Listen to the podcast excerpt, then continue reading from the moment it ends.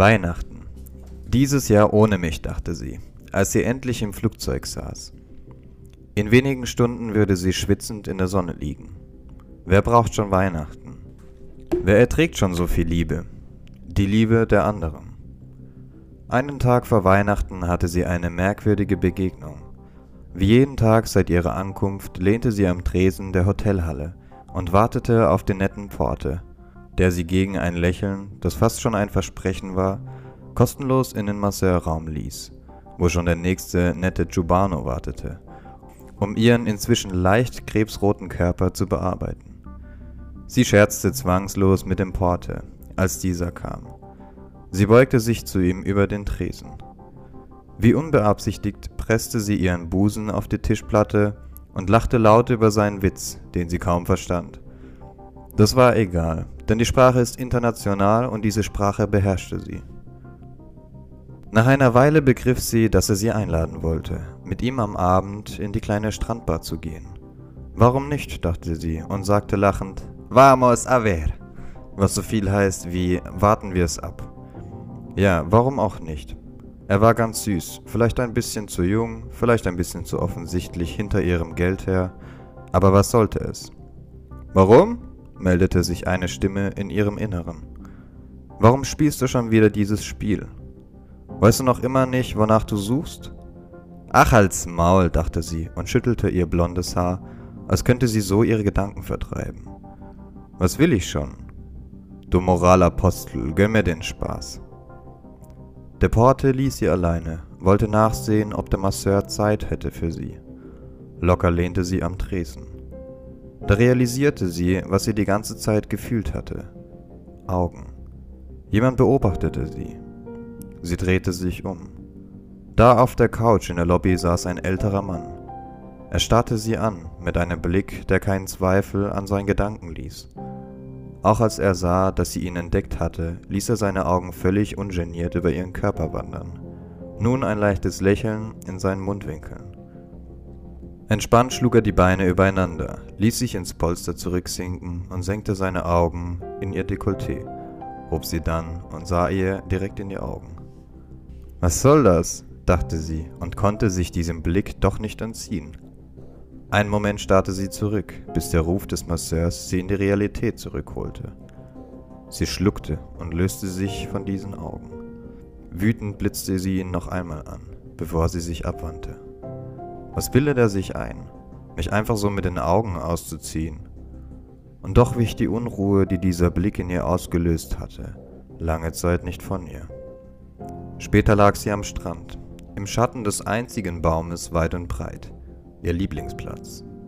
Eine Weile las sie in ihrem Buch, bis es ihr zu heiß wurde und sie in den Atlantik lief, sich wie immer fasziniert von diesem Farbenspiel eine Weile von den Wellen treiben ließ.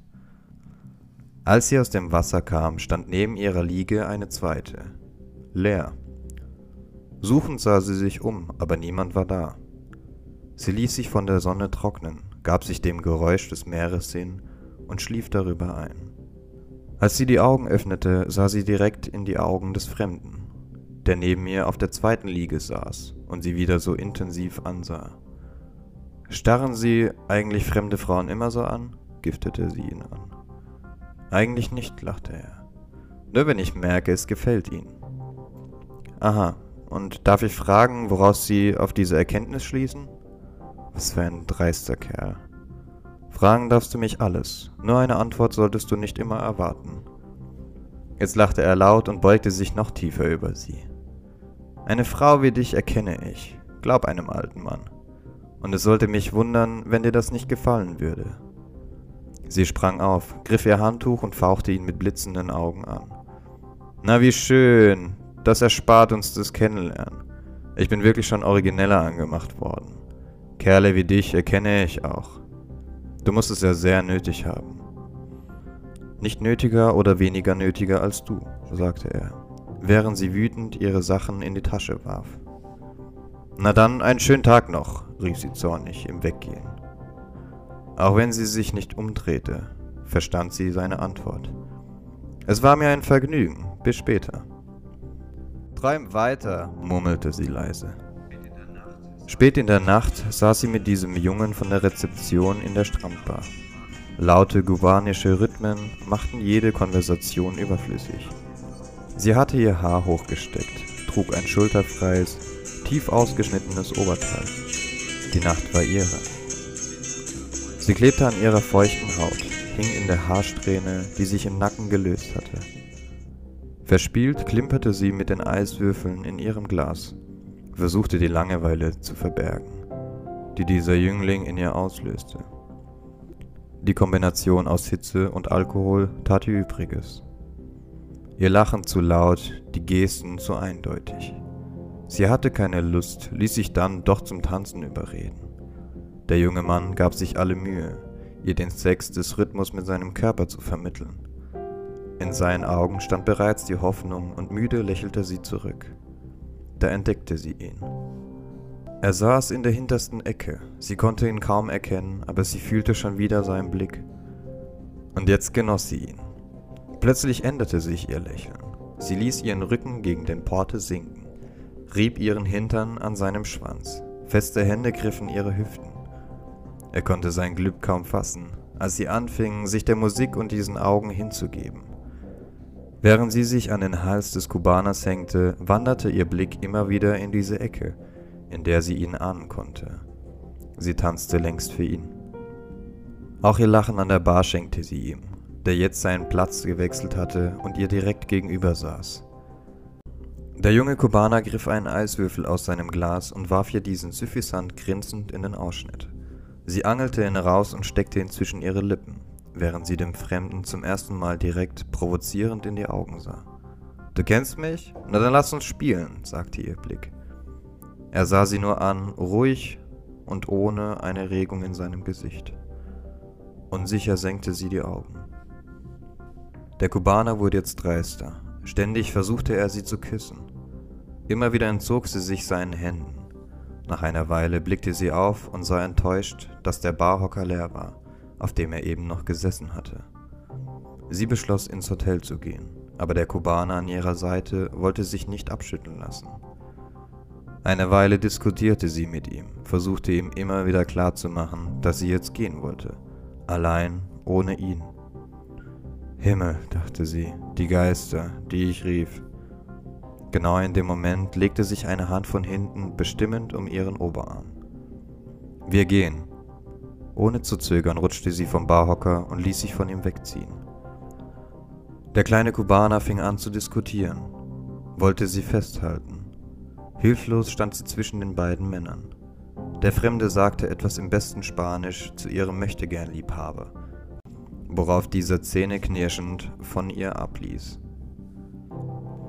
Als sie dem Krach ein Stück weit entflohen waren, schon auf dem langen Weg über dem Meer liefen, fragte sie ihn. Was hast du gesagt? Ich bin dein Mann, antwortete er. Aha, sagte sie sarkastisch. Das erklärt alles. Willst du zurück? Er blieb stehen, hielt sie noch immer am Arm. Sie schüttelte den Kopf und lief weiter. Auf dem Weg zum Hotel schwiegen sie. Ihr Kopf arbeitete auf Hochtouren. Sie kaute ewig an dieser Frage, bis sie sie dann kurz vor ihrer Zimmertür doch stellte. Was willst du von mir? Nichts, sagte er, während er sie sanft zu sich umdrehte. Er strich ihr nur kurz übers Gesicht, bevor er sie ganz leicht an sich zog. Nichts und alles, meine Kleine. Denk drüber nach und jetzt schlaf schön. Morgen ist Weihnachten. Als die Tür hinter ihr zufiel, hielt sie ihre brennende Wange. Als hätte er sie geohrfeigt, so brannte diese. Ihr ganzer Körper schien zu brennen, als sie im Bett lag. Alles und nichts dachte sie immer wieder, während sie sich unruhig von einer Seite auf die andere drehte. Hatte sie nur geträumt? Was macht mich so unruhig hier? fragte sie sich, während sie keinen Schlaf finden konnte. Sie fühlte noch immer seine Augen auf ihrem Körper. Augen, die sich genommen hatten, was sie jetzt nur zu gern ihm geben würde. Ein Mann, lachte sie leise, während ihre Hand den Weg zwischen ihre Schenkel fand. Ein richtiger Mann. Sie schloss die Augen und stellte sich vor, dass er auch jetzt in der Ecke des Zimmers sitzen würde. Sie machte die Beine breit für ihn. Eine Weile lag sie so da, mit gespreizten Beinen, die Schamlippen weit auseinandergezogen. Komm, sieh dir an, was du längst schon gesehen hast. Ich bin geil, ich bin nass. Für dich. Heute Nacht mache ich es nur für dich. Sie rieb ihren Kitzler, war so nass, dass sie kein Öl brauchte. Ihr Saft lief ihr bis zum Hintern herunter. Sie kniete sich hin, hielt dem Mann, der nicht da war, ihren Arsch entgegen, griff zwischen die Schenkel und senkte ihren Kopf aufs Kissen. Als sie kam, spritzte sie in ihre Hand, schrie ihre Geilheit ins Kissen und weinte. Morgen ist Weihnachten, dachte sie. Wer erträgt das schon ohne Liebe? Und wer davor flieht, begegnet ihr. Denn auch eine Flucht ist eine Suche. Sehnsucht kennt nur einen Ort. Einen Ort, der noch immer brennt wie ihre Wange. Morgen, dachte sie, bevor sie einschlief. Komisch, dass ein Orgasmus mich immer so philosophisch macht. Als sie am nächsten Morgen erwachte, kitzelte ein Sonnenstrahl ihre Nase. Noch bevor sie die Augen öffnete, fühlte sie diesen süßen Krampf in ihrem Magen, den sie immer fühlte, wenn etwas Aufregendes bevorstand. Sie riss die Augen auf und vergewisserte sich, dass der gestrige Tag kein Traum war. Nein, keine Berliner Mietwohnung. Stattdessen hörte sie das laute Geschwätz der Zimmermädchen vor ihrem Fenster, bereits karibisches Spanisch, melodisch und einschläfernd. Nein, sie wollte nicht wieder schlafen. Sie dachte an ihn, den Mann, der sie gestern so verwirrt hatte. Sie würde ihn heute wieder sehen und eine merkwürdige Erregung, fast Vorfreude, breitete sich in ihr aus. Du spinnst, sagte sie zu sich selbst beim Zähneputzen. Das ist ein frecher, arroganter Kerl, absolut überzeugt von sich. Der hat dich heute schon vergessen. Während sie sich schminkte, dachte sie an seinen festen Griff, als er sie vom Barhocker zog. Diese selbstverständlich besitzergreifende Geste. Ein Schauer lief ihr ihren Rücken entlang. Johanna, hörte sie, wie durch einen Nebel die Stimme ihrer Mutter. Wann wirst du endlich erwachsen und suchst dir einen Mann, mit dem du eine Zukunft haben kannst? Während sie in die Schuhe schlüpfte, grinste sie und murmelte. Fröhliche Weihnachten, Mama. Was hältst du denn von dem Weihnachtsmann? Naja, du hast recht. Auch schon zu alt für eine wirkliche Zukunft. Als sie die Tür hinter sich ins Schloss zog, kniff sie für einen Moment die Augen zusammen. Das gleisende Licht blendete sie. Am Pool brieten die ersten Handtücher in der Sonne, bewacht von müden Familienvätern krebsrote, von Sonnencreme glänzende Körper. In der Hotelhalle schlich sie sich unbeobachtet am Porte vorbei, der missmutig hinter dem Tresen saß und wohl schon bessere Nächte gehabt hatte. Im Restaurant stand völlig deplatziert eine billige Weihnachtsbaumfälschung aus Plastik mit goldenem Spruchband. Feliz Navidad behängt. Sie sah sich kurz um, unauffällig, wie zufällig in die Runde schauend. Nein, er war nicht da. Vielleicht wohnte er gar nicht hier. Sie holte sich einen Kaffee und beschloss schon beim ersten Schluck besser zu Joana zu gehen. Ihre Mama Cubana. Nirgendwo schmeckt der Kaffee besser als Casa Joana. Als sie das Restaurant verließ, lief einer der Kellner tatsächlich mit Weihnachtsmannmütze an ihr vorbei. Fehlt nur noch stille Nacht, dachte sie und floh. Sie wählte den Weg am Strand lang. Der Sand war noch nicht so heiß wie mittags unter ihren Füßen. Aber sie musste aufpassen, stachelige Kaktusblüten lagen überall. Ihr Blick schweifte über den Strand, bevor er wie immer am Wasser hängen blieb und sie dem kindlichen Impuls widerstand, sich einfach in die Gicht zu setzen. Eine Weile hüpfte sie, um den Wellen auszuweichen. Fröhlich lief sie am Wasser entlang bis zum nächsten Hotel. Ein altes, verfallenes Anwesen. Niemand wohnte mehr dort. Es war gut bewacht von ein paar Gustorius, kubanischen Sicherheitsbeamten. Von denen gab es dort mehr als Zuckerrohrhalme. Sie durchquerte das Hotelgelände und stand mitten auf der einzigen Straße des Ortes. Santa Lucia war abgesehen vom wohlklingenden Namen ausgesprochen hässlich. Abgesehen von vier oder fünf Hotels gab es faktisch nichts. Außer einer Art Ghetto, vor dem sie jetzt stand. Provisorisch zusammengezimmerte Hütten, zwei hässliche Plattenbauten ohne Fenster, eine Schule, auf deren Vorplatz die Ziegen grasten. Sie klopfte an die Tür von Casa Juana, trat ohne auf Antwort zu warten ein. Nur Juanas Tochter Isa saß rauchend am Tisch und lackierte sich die Nägel. Im Nachthemd mit Lockenwicklern und sichtlich erfreut, sie zu sehen. Johanna bekam ihren Kaffee. Sie plauderte wie immer in einer Mischung aus verschiedenen Sprachen miteinander. Isa und sie verstanden sich gut. Johanna mochte das Mädchen, zehn Jahre jünger als sie, war sie wie eine kleine Schwester. Isa war eine Hure, eine Hure mit Herz, mit einem Traum, dem Elend entkommen zu können. Manchmal weinte sie, wenn sie nachts vor einem Freier nach Hause kam. Johanna erinnerte sich einmal dabei gewesen zu sein, als das junge Mädchen voller Wut ihrer Mutter berichtete. Ein Handtuch? Für eine Woche Ficken und Liebesdienste? Heute blieb Johanna nicht lange. Sie verabschiedete sich bald, denn sie konnte auch hier keine Ruhe finden. Bevor sie ging, lackierte sie Isa noch ihre Nägel. In einem sehr dezenten Scharlachrot. Jetzt sehe ich aus wie eine Puta, lachte sie. Das bist du doch, grinste Isa. Sie lief zurück zum Hotel. Inzwischen war es fast Mittag. Am El Rapido einem kubanischen Imbiss waren die ersten älteren Herren versammelt. Deutsche, Holländer, seltener Italiener. Sie schwitzten ihre Achselshirts voll, das Bier kühlte von innen und sie berichteten von den heißen Erlebnissen der Nacht. Mit jedem Bier wurde die Frau schöner und am Ende des Tages war auch ein 18-Jähriger überzeugt davon, dass seine 20-jährige Chica nur aus Geilheit und Liebe ihm zu willen wäre die perfekte Illusion. Nein, auch hier konnte sie ihn nicht entdecken, und sie war wirklich froh darüber. Kopfschüttelnd beschloss sie, zurück zum Hotel zu gehen.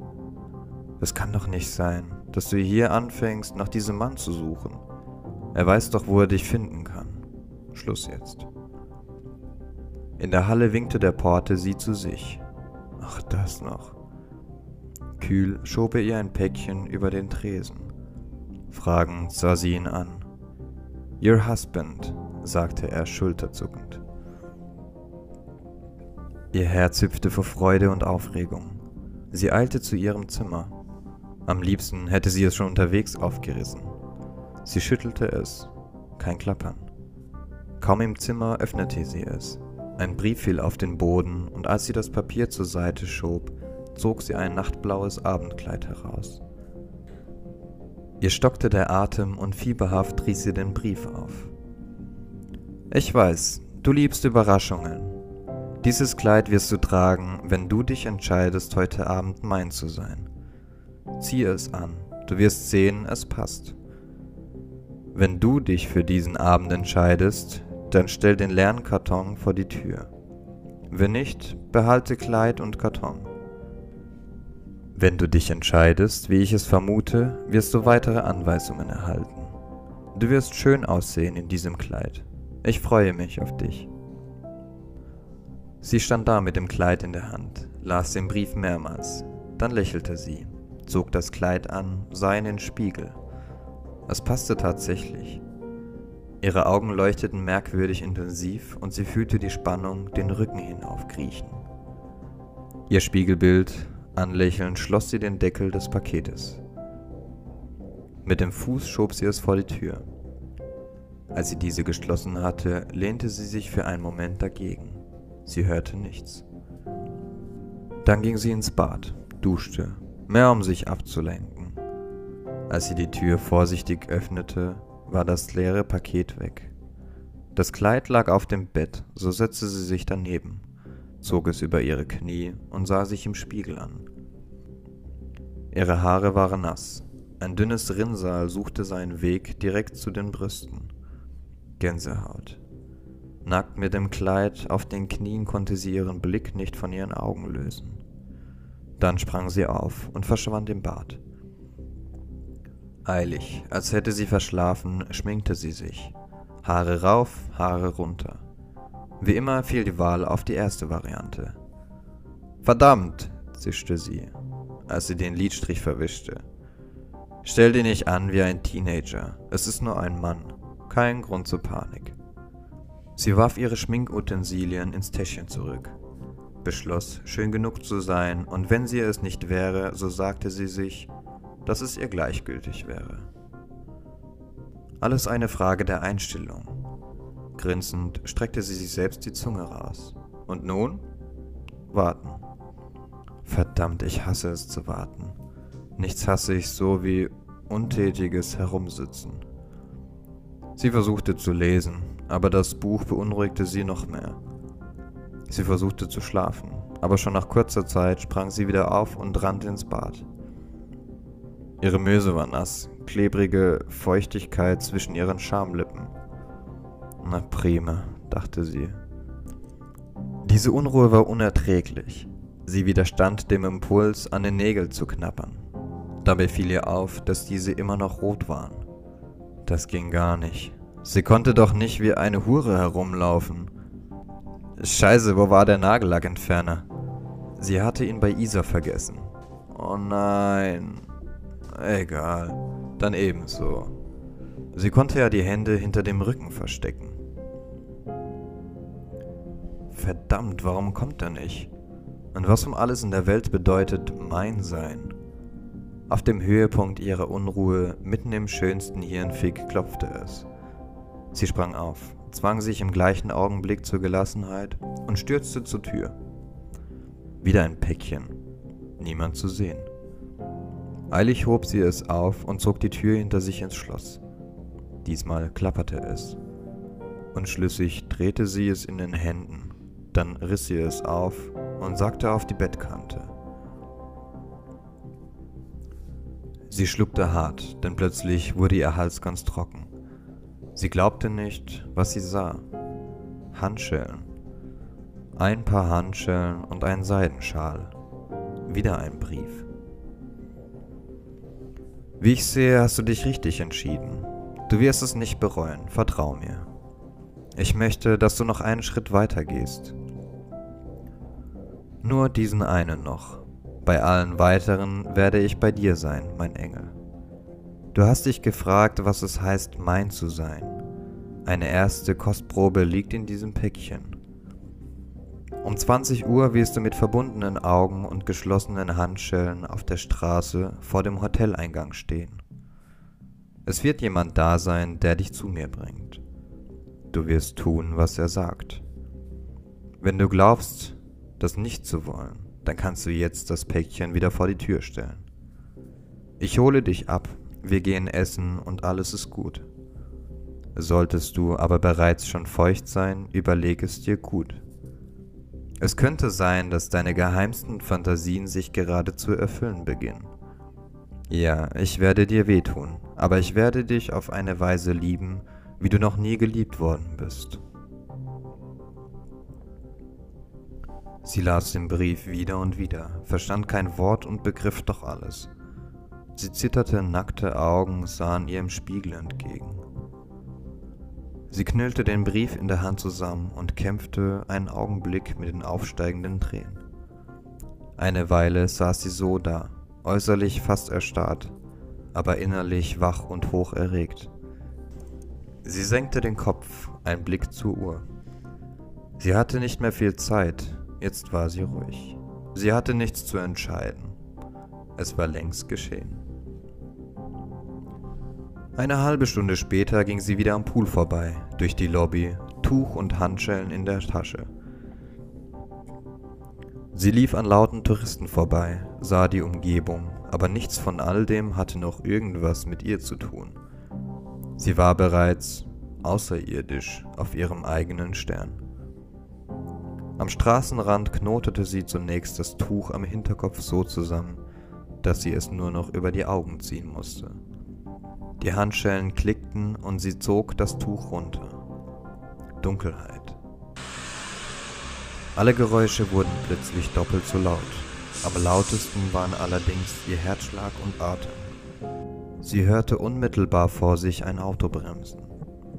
Jetzt kam die Panik und der Weglaufreflex war so stark, dass sie fast dankbar war für die Hand, die sich plötzlich um ihren Ellenbogen legte. Senora? Nicht seine Stimme. Die Hand gleitete sie zum Auto. Sie wurde auf den Rücksitz gedrückt, die Türen fielen zu. Dem Geräusch nach zu urteilen, musste es sich bei dem Auto um einen dieser halb verfallenen Amischlitten handeln. Aber das war ihr jetzt egal. Nach wenigen Minuten hatte sie die Orientierung verloren. Wenigstens wollte dieser Mensch, der dort fuhr, ihr offensichtlich ein Gespräch ersparen. Die Gedanken erreichten sie nur noch als Fetzen. Sie war außerstande, einen klaren Gedanken zu denken. In ihrem Kopf liefen Bilder ab, Bilder, die ihr vertraut waren. Oft benutzte Masturbationsvorlagen, sofort wieder weggesperrt, von heftigen Orgasmen geschüttelt. Nun fuhren sie nicht mehr. Wieder wurde die Tür geöffnet. Wer auch immer es war, er half ihr heraus. Dann fuhr er fort und sie stand da. Allein. Nicht wissend wo. Nicht wissend, was gleich geschehen würde. Sie fühlte den kühlen Nachtwind auf der Haut, hörte das Rauschen des Meeres und schmeckte die salzige Luft. Unter ihren Schuhen gab der Sand nach, sie war also in der Nähe des Meeres. Aber das zu wissen half ihr jetzt nicht. Gerade als sie die Augenbinde vom Kopf ziehen wollte, hatte sie plötzlich eine Hand im Nackenhaar. Gleichzeitig legte eine andere sich auf ihren Mund, so dass sie nicht schreien konnte. Psst machte er. Er war es. Gott sei Dank. Ich bin da. Bleib ruhig. Schön, dass du gekommen bist. Für einen kurzen Moment drückte er sie an sich und sie entspannte sich sichtlich. Ganz schön leichtsinnig bist du, meine Kleine. Was macht dich so sicher, dass ich kein Perverser bin und dich in Stücke schneide? Stolz hob sie ihren Kopf und grinste ihn an. Die verschicken keine Kleider, sondern Messer. Laut lachend zog er sie hinter sich her. Fast wäre sie gegen ihn geprallt, als er stehen blieb. Ich sehe schon, wir werden viel Spaß miteinander haben. Hast du Hunger? Und wie? Danke, dass du den Podcast bis hierher gehört hast. Ähm, diese Geschichte ist in drei Teile verfasst, bedeutet die anderen zwei Teile werden auch noch rauskommen. Diese werde ich dann so timen, dass ähm, am 24. der letzte Teil draußen ist. Genau. Lasst mir doch am besten eine Bewertung da für diese Folge und äh, auch das ganze Konstrukt, was ihr davon haltet, eure Fantasie anzuregen. In diesem Sinne, macht's gut und passt auf euch auf. Ciao, ciao.